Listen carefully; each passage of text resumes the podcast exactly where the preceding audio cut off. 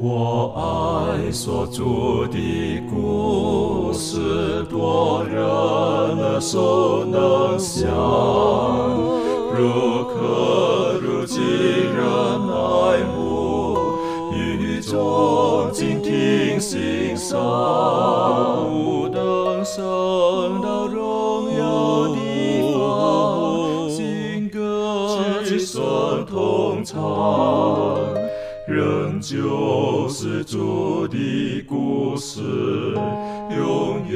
远传讲不忘。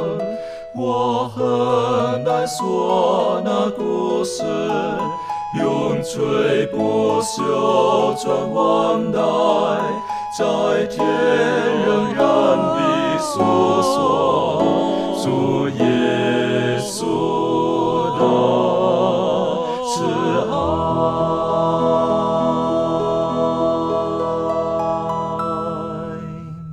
欢迎来到安息医学，跟我们一起领受来自天上的福气。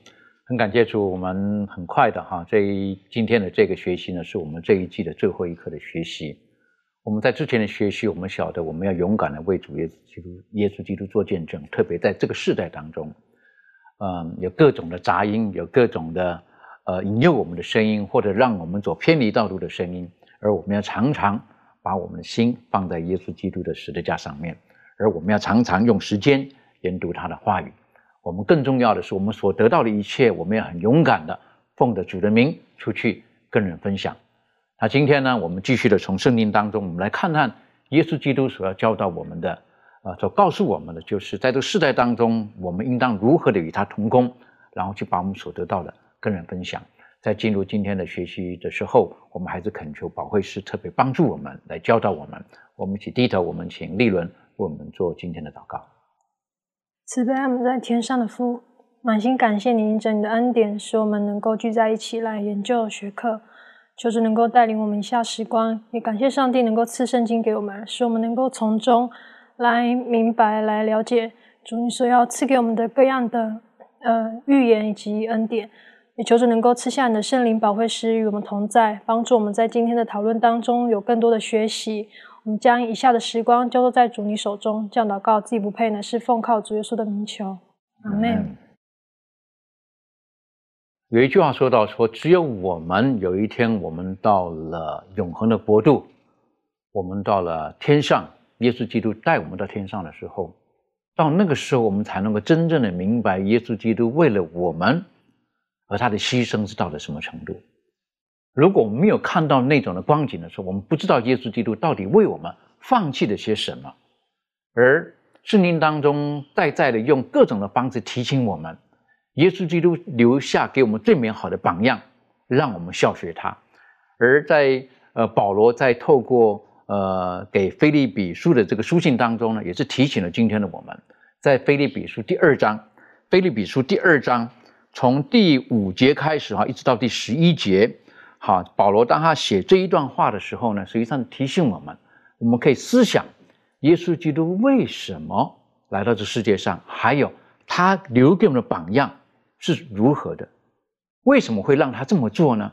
也是很值得我们效学的。我们可以请周宇为我们读这段的经文，然后做出一些分享。谢谢。好的，我们来看腓立比书第二章五到第十一节。经上记着说：“你们当以基督耶稣的心为心，他本有上帝的形象，不要不以自己与上帝同等为强夺的，反倒虚己，取了奴仆的形象，成为人的样式。既有人的样子，就自己卑微，存心顺服，以至于死，且死在十字架上。所以，上帝将他升为至高，又赐给他那超乎万名之上的名。”叫一切在天上的、地上的和地底下的，因耶稣的名，无不屈膝，无不口称耶稣基督为主，使荣耀归于父上帝。这里面清楚的告诉了我们，说我们要以基督的心为心。那我们首先来看一下，基督的心是什么样的心呢？也说他。它本是有上帝的形象的，也说我们知道之前有探讨过，上帝呢，他是三位一体的上帝，圣父、圣子、圣灵，他们是同工同荣、同等的一个地位的。但是呢，他没有借知道呃借着他的神的作为，呃他神的位置而而不来到世间救人，而是放弃这个世呃形象来到世间拥有人的形象来呃替我们所有的罪人走上这个十字架的道路。所以说他来到这个世界上，他是存心顺服的，也是很谦卑的。他以人的样式来生活在这世上。他也要靠着祷告从上帝那里得到力量，他也要吃食物和人类一样。当当他被击打苦待的时候呢，他也是有疼痛的。最终他也是钉在十字架上，接着死亡来为我们付上这个赎的代价。所以说，这里面讲到，他说耶稣愿意将自己与上帝同等的一个特权呢和这个权柄呢是倒空，就像一个一杯水完全倒空一样。所以说。耶稣的本质呢，就是自我牺牲的爱。他的这种的爱呢，他向整个宇宙揭示了一个天国爱的法则。上帝他没有抛弃我们。当人类犯罪以后，上帝没有离弃我们，没有说让他自生自灭吧？没有。当他向这个呃呃蛇的判语当中说呃说出那个救赎计划的时候，就告诉将来他有一天要为人类付上赎呃救赎的代价，并且用自己的生命。所以说，从这里面我们就可以看到，耶稣的思想本质呢，就是自我牺牲的爱。圣经当中提醒我们说，我们要以基督的心为心，我们也要效学这样的一个本质。的确哈，耶稣基督的本质就是自我牺牲的爱，等于说我们要为主做见证，特别在这个世代当中，我们要有耶稣基督的这种的本质，我们愿意去去跟人分享我们所有的。然后我们要向耶稣基督的精神看齐，我们要学习谦卑的态度。他不以与上帝同等为强夺的，实际上耶稣就就跟上帝他们是同等的。刚才这个周宇已经提醒我们了，但是他不会觉得，呃，为什么是我？为什么不是你？啊，一般有的时候我们人会这个样子，但是他他所留给我们的精神跟态度是值得我们学习的。同样的，今天如果我们要出去为主做见证的时候，如果我们没有耶稣基督留给我们的这种的精神，嗯，很可能我们就会受伤，可能我们在做的过程当中也会让别人受伤，让别人跌倒，因为我们并没有以耶稣基督的心为心，我们没有让耶稣基督他的那个心，呃，成为我们的心，我们还是持有自我的那老我的那种的态度。如果用这种态度出去为主做见证的时候，那那个是很危险的，很危险的。那回过头来讲，就是我们应该如何的，呃，像保罗所讲的，把自我的老我钉在十字架上，然后重新活出来的呢，不再是自己的老我，而是耶稣基督。啊，如果是这个样子的时候，当我们走到人群当中，勇敢的为主做见证的时候，我们可以应该是说那个力道是非常的大的。哪怕在前面等着我们的是各种的苦难，可是我们也甘之如饴。关于这方面，呃，满足有没有什么可以补充分享的？我想要学到像耶稣这样的心智呢，其实是非常不容易的。那我们知道，呃，上帝的救恩呢是白白给我们的，但是要嗯接受这种白白的救恩，有时候呢也是不容易，因为在啊我们奔走天国的这条道路上呢是需要牺牲的，呃，而且是要牺牲在这世上啊这个事物。如果说我们今天已经蒙召做了这个基督徒，但是我们的生活却是却依然是按照我们以前生生活的那种方式的时候呢，我们就没有办法啊委身在这个上帝的呼召当中啊。当然，我们的生命呢也没有办法得到改变，那更不用说要得到一个更美好、更丰盛的一个收获。那今天呢，如果我们想要这个生命得到改变，并且要有这个丰盛的收获的时候呢，我们就要全然的委身在主里面。那世上的事物呢，我们就要学习而去放弃，这样我们才能够看见并且体验到，因为主耶稣基督的这种赦罪跟赐福，我们才能够有一个全新的一个生活。那当然也才能够有一个全新的生命。那对我来说啦，其实很多时候。生命中的这种老我跟新我呢，都是呃互相在增进着。只要我稍微一放松的时候呢，我就觉得这种老我呢，它就要复生过来。但是如果呢，我愿意呃顺服在这个圣灵的引导跟带领当中呢，我的老我就可以被这个新我所取代。为此呢，嗯，我们要常常时刻的祷告，求主帮助我们哦，使我们可以像在这个罗马书第六章第十跟第十一节当中说的，他说他死是向罪死了，就一次他活是向上帝活着，这样你们向罪也当看自己是死的，向上帝在基督耶稣里却当看自己是活的。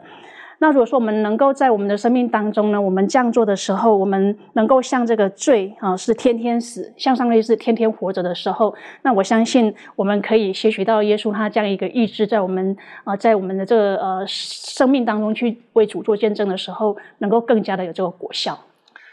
啊，的确哈，有的时候诚实讲哈，有的时候这个说的容易哈，真的要做的时候是很不容易的。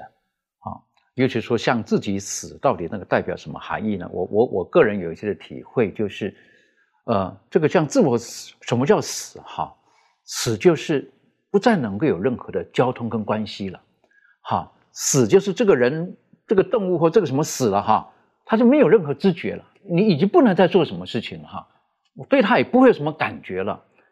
那像自我的老我死，就是救的我，我不再对他有任何的眷恋，在这个里面很难的。很难的。我们人跟从了耶稣基督，我们还是在这世界上面。我们看着种种的事物的时候，我们还是会心还是会被牵引的。当我们看见别人有一个大房子的时候，我们不知不觉我们也会羡慕，我们也会羡慕。然后我们开始可能不小心，我们的追求看见别人有好东西的时候，我们就投以羡慕的眼光。可能我们会会从宗教的角度来讲，哎呀，上帝怎么祝福他有这个东西？为什么我没有呢？啊，可能可能我们用同不同的这种眼光来看。但是向自我死，然后愿意放下这一切，呃，那个真的是一个很大的智慧在这个里面，很大的智慧。所以我们刚刚提到了，如果我们没有到了天国，我们很难完全明白耶稣基督到底为我们放弃了什么。所以耶稣基督他说到：“若有人要跟从我，就当背起他的十字架。”等于说，这个要跟从耶稣基督哈，你要先挑起你那一份最痛苦的那一份。才能跟着他，讲白的是这个样子。好，但十字架对保罗而言呢？到保罗他经验的时候呢，他说：“以你们为耻，可是我却夸的是十字架。为什么？那是耶稣基督最大的荣耀。那我们可以晓得，耶稣基督他在海边呼召门徒的时候，呃，我们晓得他呼召他的门徒，第一批门徒他们是渔夫嘛，哈。那圣经讲说，他们就立刻撇下了一切。好，这个。这个故事我常常会思考着，也常常问着自己的，呃，我什么时候能够做到像他们这个样子？啊，这种的尾声，这方面可不可以请明兰带我们复习，然后做出一些您的分享？嗯，好，我们来看一下，在马太福音四章四章的十八节到二十节，经常记着说，耶稣在加利利海边行走，看见弟兄二人。就是那称呼彼得的西门和他的兄弟安德烈，在海里撒网。他们本是打鱼的。耶稣对他们说：“来跟从，来跟从我，我叫你们得人如得鱼一样。”他们就立刻舍下舍了网，跟从了耶稣。那在这里面就讲到说，其实他们不是这个时候才认识耶稣，也不是在这个时候才看见耶稣。耶稣一呼召他们，马上就跟从了。他们在之前，他们就已经见过耶稣，或者是听过耶稣的名字。然后呢，呃，在这里面就讲到了，当他们他们看见耶稣的时候呢，耶稣就吩咐他们去撒网。当他们网上，如果我们去看其他福音的时候，就是他们网上了很多的鱼。当他们网上这么多鱼的时候，他内心当中是很开心的。尤其是这个彼得，他已经忙碌了很长时间，但是哎，没有打到鱼。他是一个渔夫，他很有经验，但呢，他没有打到鱼。结果耶稣去吩咐他的时候呢，下网撒在这里的时候，他一下打了那么多鱼的时候呢，耶稣呼召他说：“这个。”彼得来跟从我的时候呢，他就舍下了网。其实对于这个彼得来说，舍网呢，他是他的谋生的一个呃技能。他可能生活当中吃喝用啊，都是靠他打鱼来去工作，然后来赚取一些钱财供养自己。那现在耶稣让他舍掉这一切的时候，好像似乎看掉看上去来说是。把自己人生当中所有的啊谋生的一些技能都放下了，他是不是吃以后嗯吃不饱啊饿呀，或者是觉得啊人生当中我没有什么经济来源了，他忧愁这些，但是他没有。为什么呢？我们从这个历代愿望当中可以看到，耶稣在呼召他们之前，已经让他们看到，他所有给他们提供的不只是今生的这一切，呃，你的需要，更是那永恒生命的需要。而且在这里面，我们看到这个彼得和安德烈，他们立刻就舍了网。从这“立刻”这两个字，我们看到他们说内心当中没有犹豫。不再像那种之前，或者是他们内心当中的那种疑惑。因此呢，在这里面我们看到，上帝耶稣基督他呼召他门徒的时候，他们委身的时候呢，是有一个啊前提的，就是你要放下一些东西，然后呢来跟从耶稣。可能在我们跟从耶稣的这条道路当中，我们似乎好像耶稣基督并没有像门徒这样直接呼召你。直接对我们面对面说话，或者是一个声音告诉我们放下我们手中所有的工作，所有的一些谋生的技能，然后来跟从耶稣，而是我们真实的知道，我们要从内心当中去委身于耶稣。我想当时这个彼得和呃和这个安德烈他们就跟从耶稣的时候呢，他们内心当中应该是很开心的吧。我我我自己个人想了，因为当时有很多的人知道耶稣的名，然后呢，他们也知道这个耶稣很有能力啊，这个耶稣他有医病啊、赶鬼啊这些的异能。当这些人不只是彼得他们知道，很多的人知道，甚至他们也想跟从耶稣。但这个时候呢，耶稣啊特别呼召了他们，说来跟从我的时候呢，是不是内心当中有一些喜悦和高兴在里面啊？那在我们人生当中，我们。呃，是看外表吗？他们是不是以为耶稣基督要在这个世界上成就一番伟大的事业呀？要复国呀？要把这个犹太民族、这个以色列国家复兴起来？是不是有这样的动机在里面呢？其实我们看，嗯，耶稣他带领门徒的人生当中呢，他们也经常会说争论谁为大，或者是说耶稣基督得国的时候呢，我坐在你左边呢，坐在你右边呢，他们也有这样的想法。但实质上，我们知道耶稣基督定死在。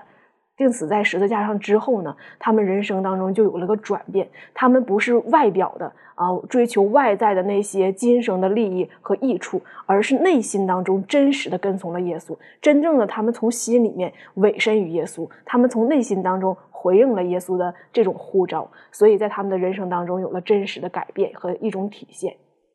所以，这个他们的那种的行动，你刚刚特别凸显两个字啊，立刻，哈。那我个人在看这个三个福音书的记录的时候，我觉得，呃，耶稣没有要求他们，哎，那个船不要了，啊，耶稣就说来跟从我，好，啊，他们不会想说好啊好啊那样子啊，来等我三天哈，我先把这个工作交代一下哈，记住哈，这个船租给你哈，这个然后记每个月多少钱给我哈，然后呢网还借你用哈，啊记住每一年哈给我多少钱哈等等，我先把一些生活安排好了，我我才跟从耶稣。圣经说到，在三本福音说到，他们立刻就放下了一切，就跟从了耶稣。哎呀，我是觉得，我个人觉得很不容易。但是在奔走天国的道路上面，实际上每天都是选择跟行动，选择跟行动。我们要选择，然后接着就我们所选择的，我们就行动。所以有一句话说到，叫做“呃，选择你所爱的，爱你所选择的”。好，我们每天都在做这个选择。而耶稣基督在这个时候呢，就呼召了他。那如果按照路加福音的这个时序来看的时候，实际上耶稣基督他之前先到彼得的家，也有把彼得的岳母的这个热病给医好了。那之后，然后才对彼得讲，是不是你你来跟从我？那我们可以晓得不容易啊。如果理解这一点的时候，哈，彼得是个有家室的人，对不对？有岳母，对不对？有太太的人。可是耶稣说来跟从我啊，很多时候我不晓得彼得说好，我先回去跟跟跟跟这个妇人商量商量一下，哈，看看我岳母情况怎么样。可是他立刻舍了网，他是个不负责任的表现吗？有今天我们会会这么思考这个，但我觉得不是，他是深深的相信耶稣基督能够使他的生活当中一切所有所需要的。都会符合神的，符合这个耶稣基督的旨意，所以在这个时候，他没有想太多这方面的事情，他立刻跟从了。对我来讲，这种的尾声哈，我们十分需要学习，十分需要学习。当然，如果从世界跟耶稣基督，从物质跟属灵的生命而言，我们要选择，有的时候都很难了，都很难了。可是在这个时候，他们立刻舍了网，撇下一切所有的，除了。这个呼召彼得还有雅各、约翰之外，还有一位耶稣的门徒马太一样，就是马太他是个有钱人，对不对？很明显他是个有钱人，收税的，好，然后耶稣基督看着他，是不是？然后呼召他，哎呀，这个也是很动人的。我们可不可以请立伦带我们一起来学习这一段？好，我们先看马太福音的第九章的第九节。马太福音第九章第九节，圣经这里面这里说到，耶稣从那里往前走，看见一个人名叫马太，坐在税关上，就对他说：“你跟从我来。”他就起来跟从了耶稣。那在当时候，我们知道税吏这个这个是最被人讨厌的，因为呢，他们向人征收这个税。税捐税嘛，然后不仅呢是不仅会压呃不仅压压迫犹太人，而且呢他们也会私自的去勒索敲诈，然后榨取民众的钱。所以当时呢，如果说一个犹太人当了罗马人的这个税吏，他就会被视为像卖国贼，然后或者是被说为是一个离道反教的这个叛徒。而税吏马太呢，他就是这一等人。所以当时基督像。马太发出邀请的时候呢，引起了很大的这个震惊。他们觉得说，耶稣身为一个宗教的这个教师，怎么会拣选一位呃税利？然后这完全就是违反了当时他们的宗教啊，或者是社会跟民族的这个惯例。那因为我们在这个圣经里面，其实他我们就看到说，法利赛人呢，他们根据这个马太的这个职业来断定他的为人。但是呢，从这里面呢，我们就看到说，耶稣他看出马太他有一颗乐意，就是。领受真理的心。那在之之之前，嘛，他他就曾经听过耶稣的这个教训。那当时他就受到了圣灵的感动，所以他就觉悟自己有罪，然后他就希望说可以呃呃得到耶稣基督的这个帮助。所以呢，当基督耶稣基督邀请他的时候，他其实。也想不到自己是会被接受的人，而且呢，甚至是他被耶稣基督这个拣选，那他就撇下所所有，然后就跟从了耶稣。那他一样就是没有犹豫，也没有疑虑，然后也不考虑说他丢了这个这么收入这么丰厚的工作之后，要去过一个这么艰难的生活。那他知道说，只要有耶稣基督跟他同在呢，他就能呃。听到他的教训，然后参加那个他的工作，所以他就心满意足了。那其实耶稣基督的这个举动呢，也说明了，就是说一个人的外表身份不算什么，他所看重的是一个人渴慕生命的这个灵魂。那耶稣基督他对马太的这个呼召，其实也是像我们说的，不管说不管我们曾经是什么样的人，但是当我们心中有这样渴望真理的这个心的时候呢，耶稣基督不会拒绝我们，然后他会邀请你，然后呢是。邀请你来去跟随他，然后呢，你的生命就会从此得到改变。的确，你这样的分享的时候啊，我就思考到哈，有的时候如果我是耶稣哈，或者说我们今天啊找人来参与福音工作哈，我们看见的马太大概都不敢呼召他。为什么？他生活过得这么好哈，他一定不愿意放弃，对不对？他生活过得好好的，是那么优渥的等等，你叫他来，还有福音的受苦，还是让他做个一般的这个这个信徒就好了。有需要的跟他募捐募捐一下就好了。有时候我们的态度可能是这个样子，但是当我们看见彼得、雅各、约翰、马太似乎好像为主放下的东西，但实际上我相信他们的生命是更丰富的。这方面，这个小朋友们什么跟我们补充分享的？那确实是这样。那耶稣基督呼召彼得的时候，有一句话也是我们特别应当值得去思考的，就是耶稣基督对他说：“你要得人啊，得人如得鱼一样。”这个是一种非常。对于彼得而言，是一个很大的一种鼓励。当然是在彼得他愿意舍弃网，然后立刻跟从耶稣之后，耶稣对他所说的这句话。但不论怎样，我们能够看得到的是，耶稣基督也给了我们应许。当然，当彼得也好，或者是马太也好，他彼得放下网，然后马太离开他的税关，在人的眼中看来，他们好像是呃，在今生的物质或者是生活上有了一些的缺少，或者是。可能之后就有一些的不足，但是呢，耶稣基督不会让你说在今生会有一些缺少或者是不足。当耶稣在他传道的末期的时候，曾经问过他的门徒，说：“你跟我在这一起这几年的时间，你们缺过什么没有？”他们说：“没有啊，啊，你们饿到个肚子没有？也没有啊。那你们给那个呃什么遇到什么问题什么怎么样？你们是难道很难解决了没有？也没有，一切都是还算可以，还是能够过得去的。所以耶稣基督那个呃说。他供应天空的飞鸟啊，他同样也会养活啊我们这些比飞鸟贵重的多的人。所以耶稣会供应，耶稣会供养。当这些人他们放弃今生这些眼中看来是一些比较优渥的一个生活，或者是能够养家糊口的一个生计的时候呢，耶稣却不会说，因为你放弃了这些，就从此让你过一个一贫如如洗的吃不上饭，然后没地方睡觉的一个生活了。耶稣反倒应许啊，那些跟随他的人呢，今生得百倍，来世得永生。所以，当我们决定委身于主，当我们决定跟从基督的呼召的时候，像彼得、雅各、约翰，或者这个马太啊，或者耶稣基督的这些门徒一样，做出这样决定的时候，我们说，我们不单单在今生，我们变得更加的丰盛，我们在今生不会过着那种所谓的一贫如洗、揭不开锅的生活，而且很重要的是，耶稣基督他应许给我们还有永生。的确哈，我觉得这个是一个很大信心的功课。好，那呃，我们在世界上的时候，有的时候，嗯，我们除了温饱之外呢，我们还会希望能够稍稍有所富裕啊，特别在我们的价值观当中，我们还能够有余啊。然后，如果能够帮助人的话呢，也是上帝更大的祝福。可是最低的底线，从我们个人而言，当我们跟从耶稣基督的时候，圣经告诉我们，呃，我们不会成为耶稣基督的门徒之后呢，我们就变成要饭的，啊，不会的。天上的飞鸟，它都会，它都会喂养，何况我们呢？那就在于我们所要的是什么？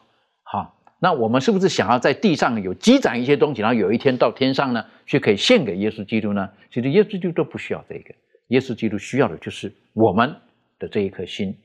除了耶稣基督他呼召门徒之外，而门徒们他们立刻愿意撒了网，放下了一切，跟从了耶稣基督。我们晓得。在呃后来使徒行传当中，耶稣基督他呼召保罗的时候，实际上也是很动人的，也是非常动人的，是不是？在这个时候，我们晓得保罗他实际上是个少年人，没有错。可是某个角度来讲，他算是少年得志啊。好，在那个时候，他不是不只是一个路边的少年人呐，他是是我们今天来讲的，他是 somebody 啊。啊，他是一个这个算是有有有有分量的一个人呐。这方面是不是可以请周宇带我们一起学习保罗他被？遇见的主，然后做他生命的改变。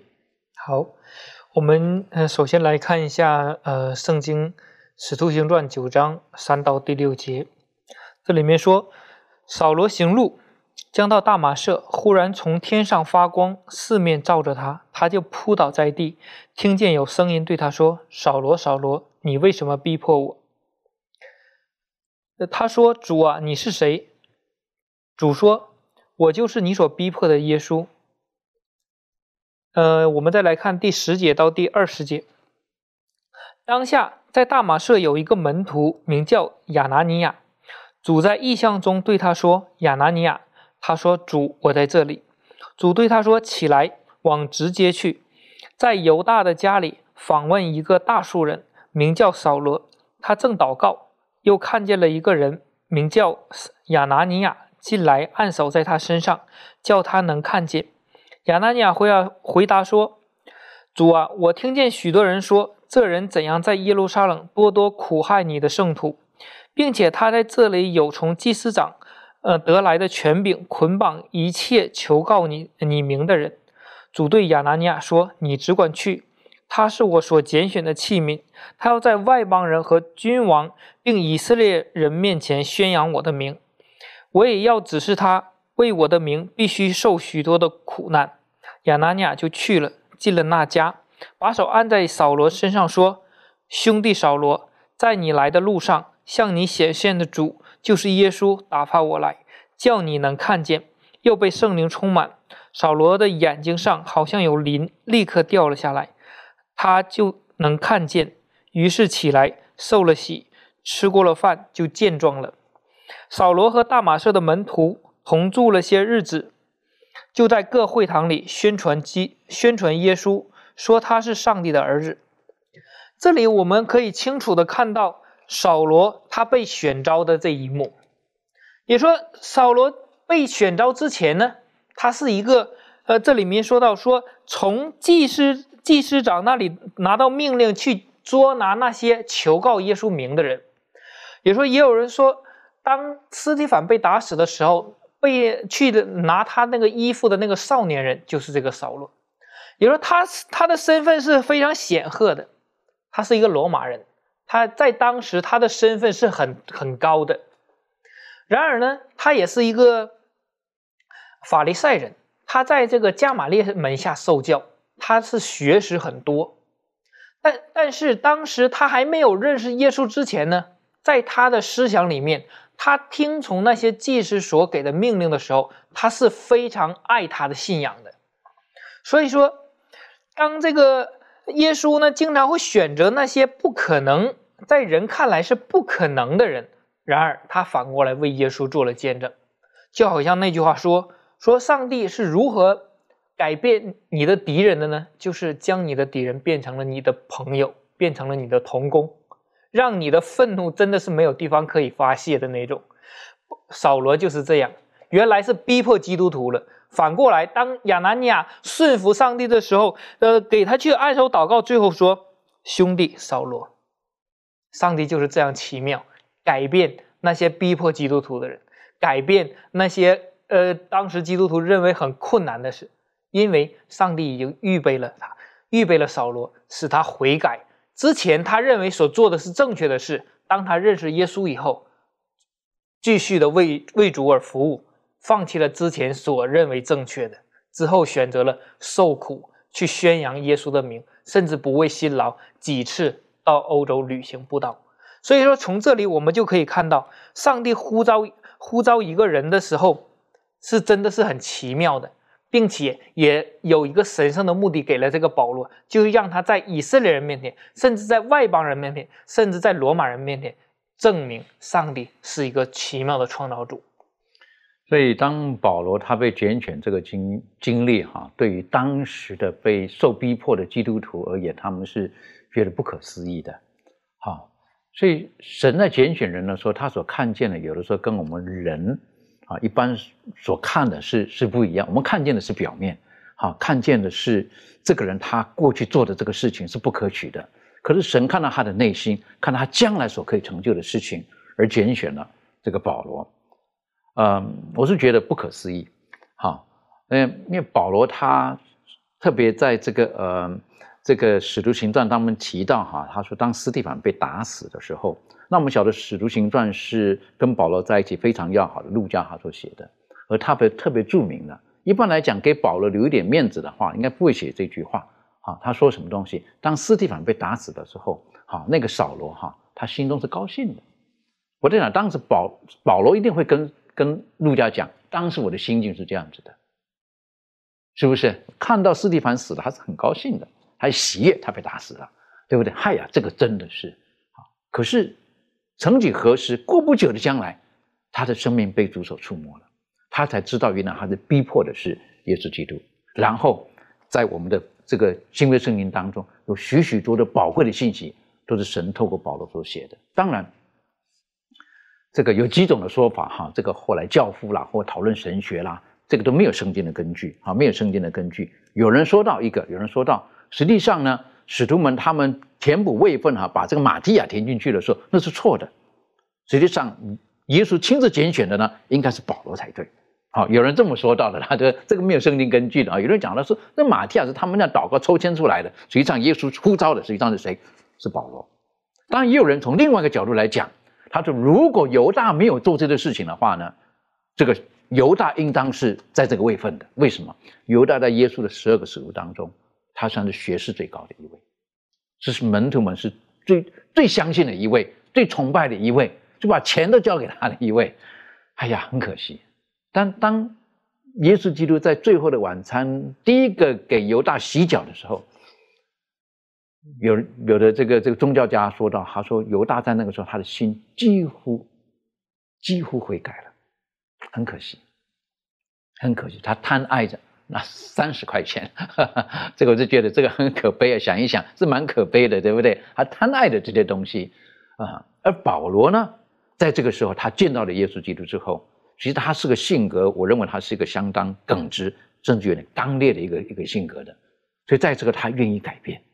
他愿意改变，那他改变，诚实讲是很吓人哈。如果按照圣经的时序来讲哈，过不久他就进到这个大马士革，然后呢讲说这个耶稣是上帝的儿子，大家吓死了。这个人到底是不是这个渗透的来了哈？是不是来把我们聚集在一起之后的罗马兵在外面抓我们了等等的？大家害怕的，哈，以时序来讲，实际上不是，好，实际上不是。当然，保罗开始做见证的时候，其实会是受到反弹的，当事人不接受他的，觉得这个是不对的，哪怕这个要去让他眼睛看见，都觉得主啊，有没有搞错啊？这个人是这个样子的。可是耶稣基督在这个时候对他说什么？他是我所拣选的，是不是？他是我所拣选，而且将来呢，他要在外邦人当中呢，他他要传我的名，但是他也会为我的名而受到很多的苦，然后让他看见圣灵充满，然后他吃了饭之后起来继续的行走。我是觉得这是一个，这是一个很很宝贵的经验。所以保罗从那一刻开始，上帝呼召他。一直到使徒行传的最后面讲到，他人生最后在无论是是这个叫做软禁呢，还是说真正在监狱当中的时候，他一直没有背弃他的信仰，是很动人的。呃，这个明兰可以带我们一起思考保罗到后段的时候如何证明他一生是忠于他所委身的这个耶稣基督吗？嗯，好，我们可以从这个使徒行传二十八章的时候能看到保罗他在人生当中最后的时候呢。他经历上帝，和他见证上帝，在《使徒行传》十二十八章的二十八节，我们来一起看圣经。经上记着说：“所以你们当知道，上帝这救恩如今传给外邦人，你们也必听受。”三十节，保罗在自己所租的房子里住了足足两年，凡来见他的人，他全都接待，放胆讲，放胆传讲上帝国的道。将主耶稣基督的事教导人，并没有禁止。那我们可以看到了，其实保罗他现在已经被禁监禁了，然后呢，被就是说你不可以有自由出去啦，干什么了？但是呢，他说在这里面，他虽然在呃这个环境当中受到这个出出入的这种限制，他还是有一些人可以进来拜访他的。但是在拜访的过程当中呢，他说凡来见他的人，他全都接待。其实是。一个挺痛苦的一件事情，就是说啊，没有自由，然后呢，又不能像以前，因为我们看保罗他的性格是一个，不是那种就是说能够我们在我们的言语来说，他好像不是那种很安静啊、平静啊，他又是啊出去讲道，这儿去完了之后去那个地方，然后他自己也做了一些计划，他要去很多地方，他已经走习惯了，突然之间安静下来了，他还在那里面，他是很难受的，但是呢，他心情。呃，虽然他想要到罗马去见证基督了，但是这个时候呢，还是被监禁了。监禁来看他的人呢，他没有说“你看我有多么苦，想办法把我去放出去”等等怎样的，而是去传讲上帝国的道，然后呢，将主所教导他的都去教导别人。所以我们就看到，当这个保罗他人生当中他遇见主的那一刻开始，他就没有改变过。我们再看这个提摩太后书，提摩太后书的四章。四章的五节，五节这里说：“你们却凡事谨慎，忍受苦难，做传道的功夫，尽你的职分。我现在被交电，我离世的时候到了。那美好的仗我已经打过了，当跑的路我已经跑尽了，所信的道我已经守住了。从此以后，有公义的冠冕为我存留，就是按着公义审判的主，到了那日要赐给我的，不但赐给我。”也赐给凡爱慕他显现的人。嗯，保罗他在这里面，他就，嗯，首先第五节他就说到，他说我们要忍受这一切的苦难，在忍受的过程当中呢，说要尽我们的职分。其实我觉得保罗他在说这句话的话，他是非常有底气的。为什么说呢？因为他在他在他人生当中最后那。几刻的时候，他都尽他的本分，甚至他就是非常劳苦的状态，他还是传讲上帝国的事。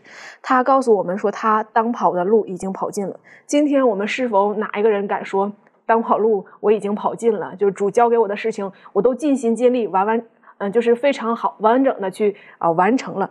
我们应该好像没有人敢这样的去说，但保罗他有这样的信心，他也有这样的呃底气，他去这样说。然后呢，他再告诉我们，他说，不单那是公义的冠冕赐给他，他说也赐给那凡爱慕上帝真理的人。那么今天在这里面，我们就看到保罗他一生当中，他并没有违背耶稣基督呼召他那个时候，他内心当中所有的愿望，他是一直跟从主的，他是一直不改变的。的确，好，这个很不容易，好，很不容易。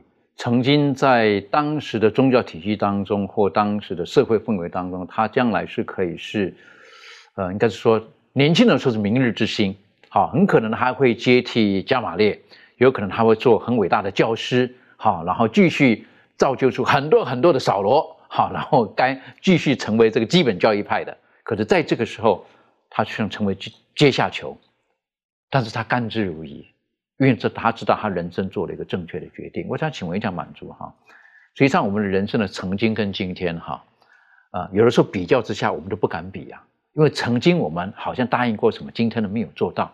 好，曾经耶稣基督呼召了我们，我们曾经立志的，可是今天回头看看，好像为食言了。其实。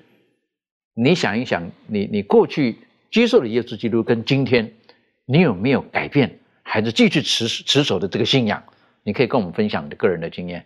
好，我想，嗯，耶稣呢是一个很奇妙的救主，他呢一直想要让我们成为完全像他一样，所以呢，他一直借着各样的一种方法啊，让我们可以走到他啊要我们成就的这种事情上。那在我的生命当中的每一个阶段呢，其实主对我都有一个计划。那很多时候呢，我的智慧不够，嗯，没有办法真正的看清上帝要我做的事情。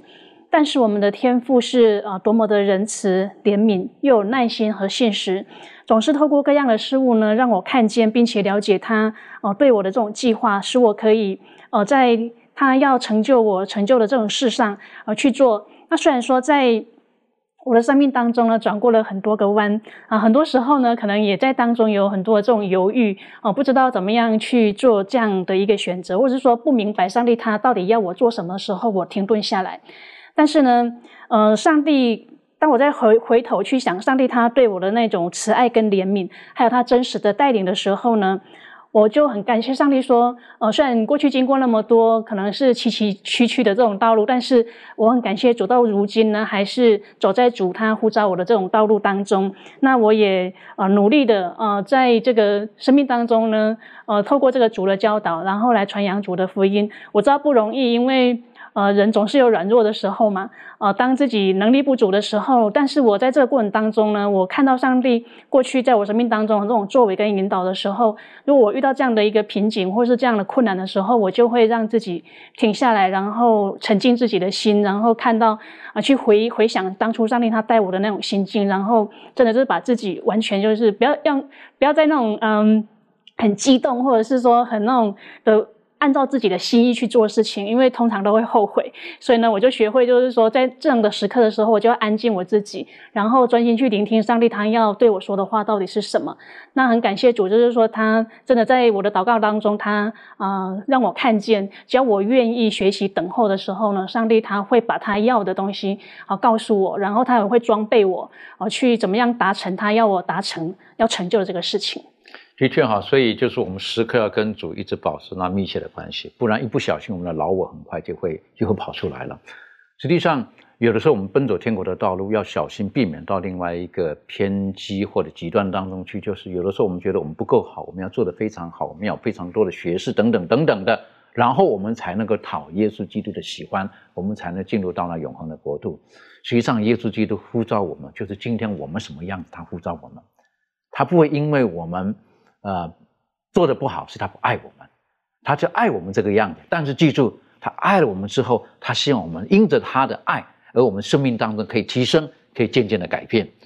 所以，耶稣基督他复活之后呢，他特别在约翰福音的记录当中呢，他特别三次对比的说：“你爱我吗？”好，这个是是很有意思的一个故事哈，可以请小贝带我们更深入的学习。好，那这个故事呢，记载在这个约翰福音的。二十一章十五到十九节，那在这一段经文当中呢，耶稣基督呢就问这个曾经三次否认了这个他的主的彼得说：“你爱我吗？”而前两次耶稣基督所用的这个爱呢，我们知道是在希腊文当中是阿嘎佩的爱，是很神圣的爱。我们知道希腊文当中的爱有三个层级嘛，第一个就是神圣的爱，第二个就是这个友友情之间、朋友之间的爱，那第三个爱呢就是。比较低级一点的那一种情欲上的爱，所以耶稣用这三种的爱，最高级的那一最高等级的那个爱来问彼得：哈，你爱我吗？那第一次问彼得的时候，彼得的回应就是：“主啊，我爱你。”那但是彼得所用的爱是那个朋友之间的那种爱。那耶稣第二次又问彼得：“你爱我吗？”还是用那个最高级、那个神圣的爱。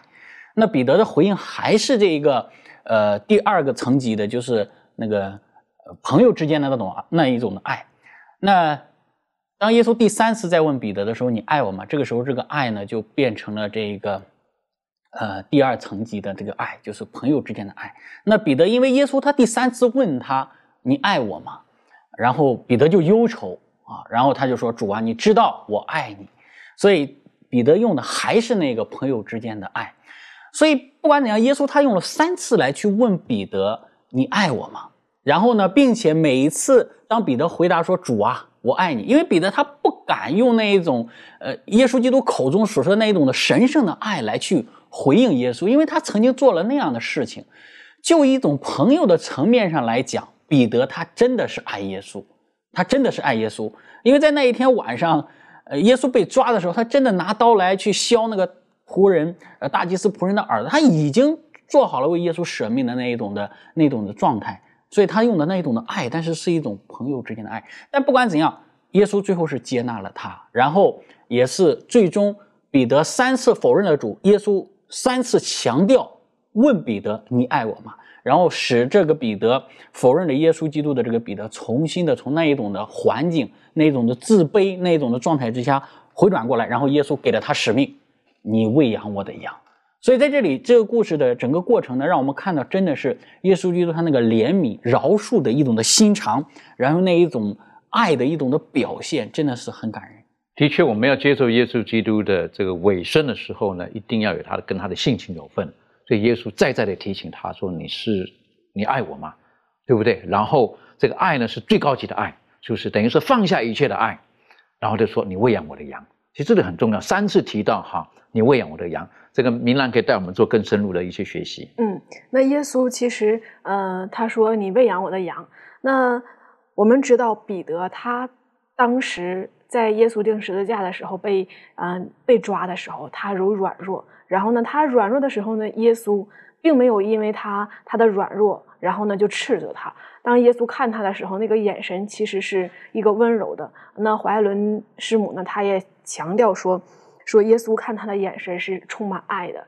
当这三次去问彼得的时候，其实耶稣并不是要个责备他的心，也不是要揭露他的那个弱软弱的之处，而是要更加的扶持他，帮助他。因为在其他的门徒心目当中，都觉得啊，耶稣好像不会理会彼得了，好像似乎像犹大一样出卖主之后，这个彼得好像也不能够再恢复这个门徒的身份、使徒的身份。那。并没有这样的，耶稣给他机会，也让门徒看见耶稣有一个责任托付给这个彼得。那耶稣要彼得回应的方式呢，就是要彼得他能够将自己对于耶稣的爱去实行在那些有需要的人身上，就是那些小羊的身上。那些小羊可能就软弱，然后呢，面对一些风浪的时候，面对一些苦难的时候，可能就会像彼得一样，曾经过往的那种状态。灰心，然后逃避，甚至不敢去承认耶稣。所以这个时候，耶稣就说：“你，你爱我吗？你爱我的话，就是你喂养我的小羊。”三次他都提到，就是你牧养，你喂养。这样的时候呢，就给彼得告诉说：“你既然爱我，耶稣基督马上就复活生。耶稣基督他已经复活，他要升天。但是他的责任就是托付给彼得，让彼得把这种耶稣基督的爱能够去实践在那些有需要的人身上。那么。”对于那些有跌倒的人呢来说呢，是一个非常大的一个勉励和鼓励。为什么呢？他们可能因为无知陷入在这个困境当中，或者是陷入在这个迷惑当中。他可能有软弱，甚至呢他自己也没办法抬起头来。但是呢，耶稣、上帝让他知道，他不离弃你，也不丢弃你，而且他愿意与你同在。耶稣愿意用他的臂膀来爱护你，就像爱护这个彼得一样。然后呢，让他重新站起来。重新有自信，回到耶稣的身边，能够成为耶稣得力的助手，成为耶稣所爱的小羊。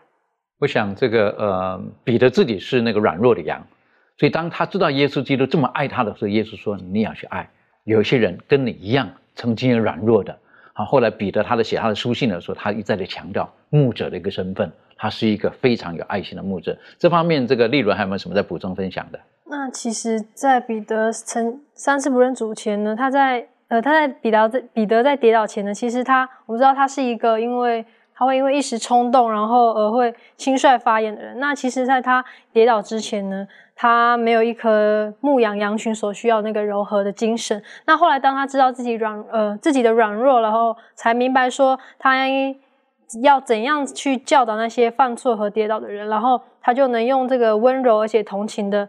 呃，心来帮助他们。后来呢，这个耶稣三次要他爱和忠诚的保证嘛。那这监察人心的问题呢，不仅对彼得来说是很需要，其实对我们人来说，对我们每一个人来说也是很需要的。因为如果说当我们悔改没有达到这个罪恶的根源的话呢，那 我们的工作就没有办法做的。彻底就好像一句话，就是说“斩草不除，根春风吹又生”嘛。那我们的生活呢，其实就是在证实这样子的工作是否真诚。那我就想到说，呃，尽管我们如果说我们拥有一切的资格，可是呢，我们却没有像基督一样的爱呢，我们就没有办法好好的去管理羊群，成为一个好的牧人。如果说我们拥有一切的才干，然后拥有各样的这个恩赐，在圣功上有帮助，但是如果说我们心中没有耶稣基督的爱呢，那么传道的这个服务就不会有什么成效，就会失败。那其实耶稣就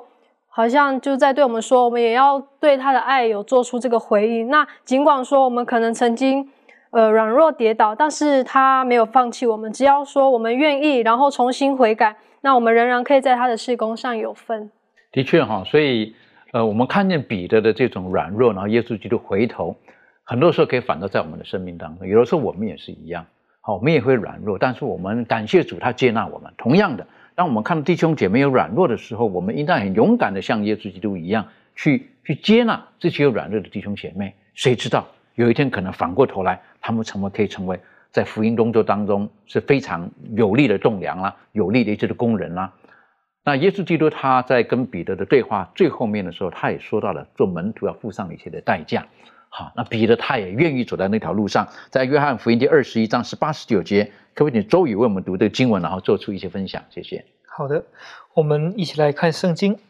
呃，约翰福音二十一章十八十九节，我实实在在地告诉你，你年少的时候自己束上带子，随意往来；但年老的时候，你要伸出手来，别人要把你束上，带你到不愿意去的地方。耶稣说这话是指着彼得要怎样死。荣耀上帝说了这话，就对他说：“你跟从我吧。”这里面，耶稣在三次询问之后，告诉了彼得将来你要发生的什么样的事。这也是告诉了这个彼得，你将来你要做我的门徒，你要付上的代价。当我被抓的那一刻，当我要被定十架那一刻，也许是你被抓，只是有可能的这样的情况下，你已经逃避了。但是我今天我要告诉你，将来你是一定会有这样的结局的。门徒的代价就是你要被抓，树上带着，带你到你不愿意去的地方，甚至告诉你你会为福音而死。那你那一刻你要如何去做？跟随跟随耶稣做他的门徒的代价，并不是荣华富贵的，也说是有坎坷的、艰难困苦的。因为他也说过，他说。这些人，这世界上的人带老师都是那样带，那么他的门徒又能如何呢？那么彼得在这一刻已经被耶稣的爱降服了，他知道与耶稣同工，那是多么一件有福气的事。即使受这些劳苦，看到了将来的奖赏，耶稣第二次再来的时候，那样的奖赏是无微不足道的。的确哈，特别是刚刚你念的经文当中最后一句，耶稣说：“你跟从我吧。”彼得会想到，大概在几年前，在同样的海边，哈，当彼得很多的渔获的时候，耶稣说：“跟从我吧。”是不是？他都想到了那个时候耶稣所说的，他如何放下了他的网、他的船等等的。在这个时候，耶稣再一次对他讲：“你跟从我吧。”我是觉得耶稣不会放弃任何一个人的。同样的，我们为主做见证的时候，我们也不要放弃任何一个人。最后，我们一起来看看在约翰一书哈第。约翰一书的第三章第十六到十八节，约翰一书的第三章第十六到十八节，在这个地方，约翰他可以教导我们，好，我们在福音的过程当中，我们在为主做见证的过程当中，我们应当有的精神如何？而这是耶稣基督所留给我们的又是如何？我们可以请小朋友们读这个经文，然后做出一些分享。谢谢。好的，在这里经上说，主为我们舍命，我们从此就知道何为爱。我们也当为弟兄舍命。凡有世上财物的，看见弟兄穷乏，却塞住连续的心，爱上帝的心怎能存在他里面呢？小子们呐，我们相爱，不要只在言语和舌头上。总要在行为和诚实上。那么，这个被称为是蒙爱的门徒约翰，他在这个地方就劝勉啊，这一种爱是什么？什么是爱？他说：“主为我们舍命，从此我们就知道什么是爱了。这种的爱是一种神圣的爱，是一种舍命的爱，是一种不自私、不求自己的一种的爱。而这种不自私、不求自己的爱，不是天天只是想着为人死、为人舍命。”其实，在日常生活当中还有很多可以体现的，比方说这里所说的，主为我们舍命，我们可以为弟兄舍命。但是同时呢，我们还可以做的，我们可以去怜悯那些穷乏的人，因为主为舍，主为我们舍命。同时嘛，我们还可以在言语和行为上表达我们的爱心，对于人的同情，对于人的体谅，对于人的安慰。同时呢，我们还可以在我们日常的这些啊所作所行上。把这个怜悯的、慈悲的心怀表现出来，这些都是一种的爱的体现。的确哈，所以约翰最后，我们晓得约翰他是，呃，这个最年老的一个一个使徒了哈。然后他是应该说可以说是寿终正寝的一位，在这个时候，有人说他可能九十多岁了，他在写这个，所以他语重心长的对当时的教会所说的话，就是主为我们舍命，我们也当为我们所爱的人，甚至那不爱我们的人，我们也当为他们舍命。好，而且我们的相爱呢，不要只是在言语上面、口头上面，应当在我们的行为还有诚实上面。我是觉得这是我们为主做见证，在这一个季度当中，我们学习到的。我们与主同工，勇敢的为主做见证，那是一种嗯，没有人可以剥夺的喜悦。哈，没有人可以剥夺的喜悦。愿主帮助我们，让我们能够天天与主同行，活在耶稣基督里面，然后每天。无论是言语、行为，哪怕是微笑、眼神等等的，都勇敢的为我们的信仰做出那最美好的见证，使神的名被高举，被荣耀上帝。我们一起低头，我们做祷告。